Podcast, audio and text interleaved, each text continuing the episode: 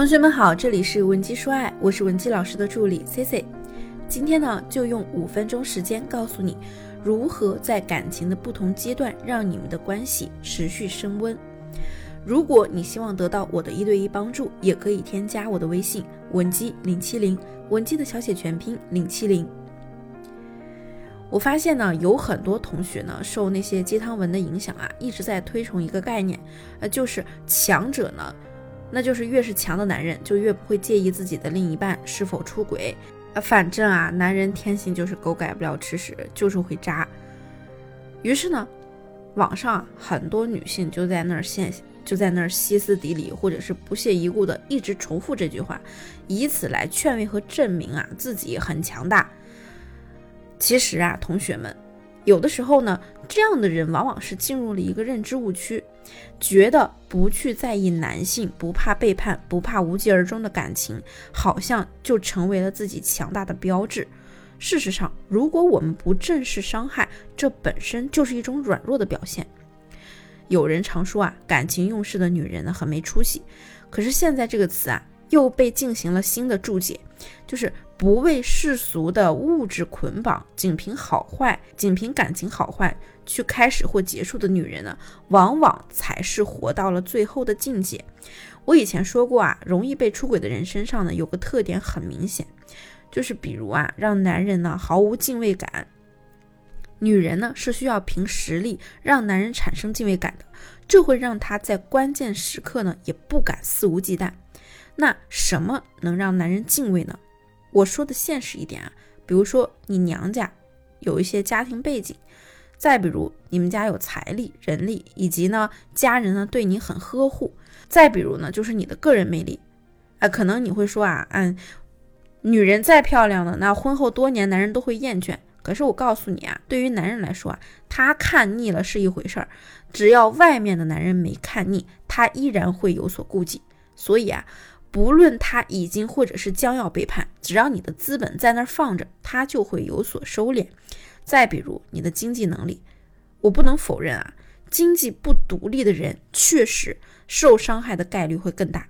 我说的难听一点，你整天吃人家的、穿人家的、用人家的，你就整个人依附这个男人，本来就会滋生男人的优越与膨胀感啊。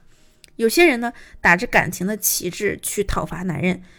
哎，我为你做了这么多，我为你生儿育女，你整天在外面鬼混，你对得起我吗？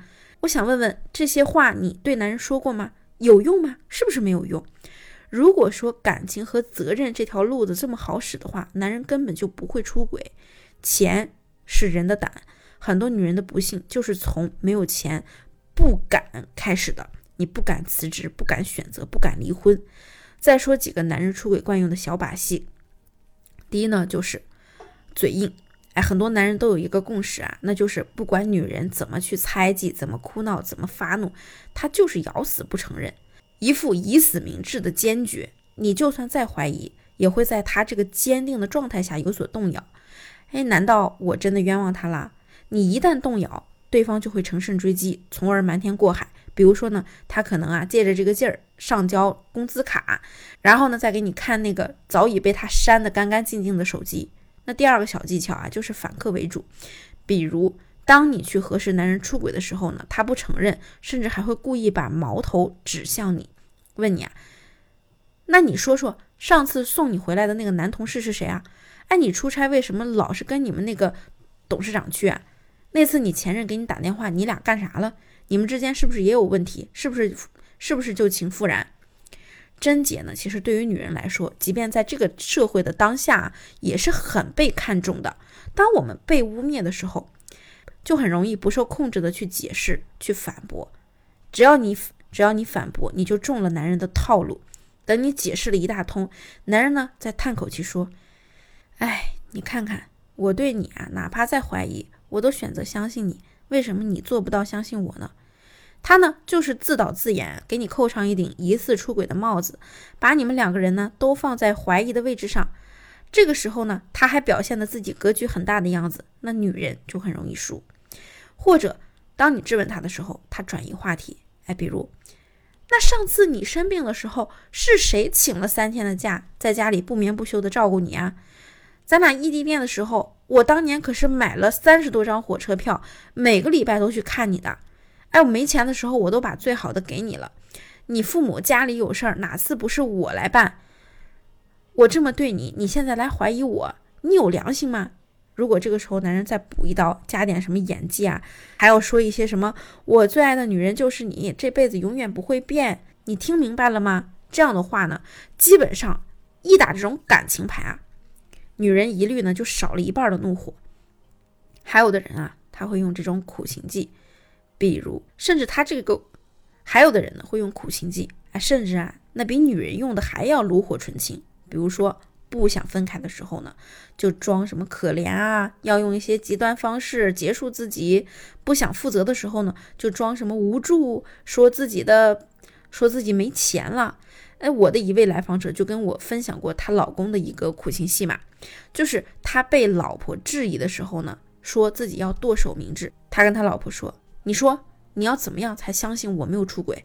要不然我现在就剁一根手指给你看，一根不行是不是？那我再剁几只。”还是要把我整只手都给你剁掉，然后呢，像模像样的冲到厨房拿菜刀，哎，等着你来下决断。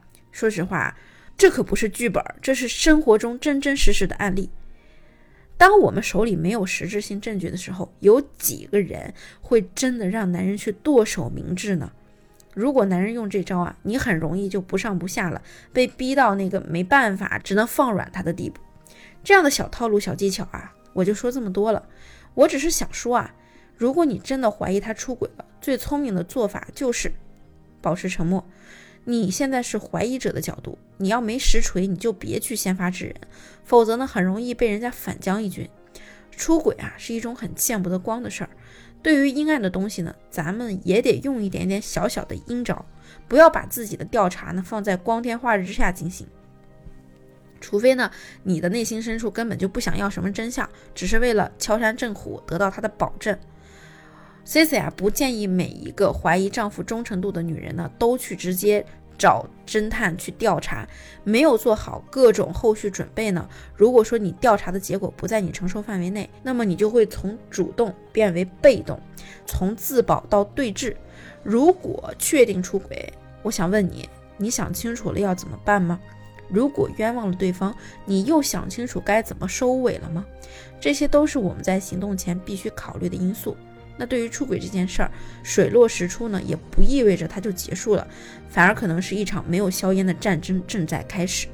总之啊，我们一定要理性的看待出轨这件事儿，理性的去应对婚姻中人性中的这些问题。